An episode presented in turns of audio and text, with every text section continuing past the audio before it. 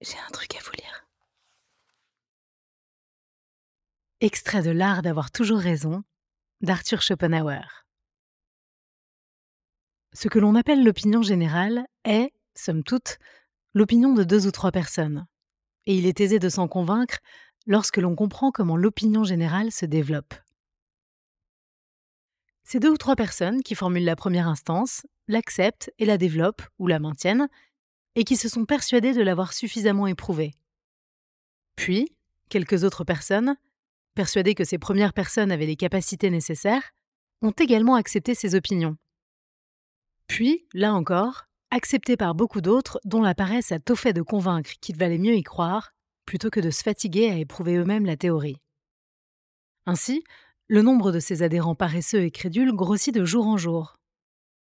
Le reste ne pouvait alors que prendre pour acquis ce qui était universellement accepté, afin de ne pas passer pour des révoltés, résistant aux opinions que tout le monde avait acceptées, soit des personnes se croyant plus intelligentes que le reste du monde. Lorsque l'opinion a atteint ce stade, y adhérer devient un devoir, et le peu de personnes capables de former un jugement doivent rester silencieux. Ceux qui parlent sont incapables de former leurs propres opinions et ne font que l'écho des opinions d'autres personnes, et pourtant sont capables de les défendre avec une ferveur et une intolérance immenses. Ce que l'on déteste dans les personnes qui pensent différemment n'est pas leurs opinions, mais leur présomption de vouloir formuler leur propre jugement. Pour résumer, peu de personnes savent réfléchir, mais tout le monde veut avoir une opinion. Et que reste-t-il, sinon prendre celle des autres, plutôt que de se forger la sienne?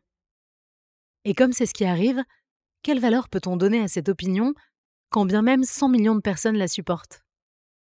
C'est comme un fait historique, rapporté par des centaines d'historiens qui se seraient plagiés les uns les autres. Au final, on remonte qu'à un seul individu.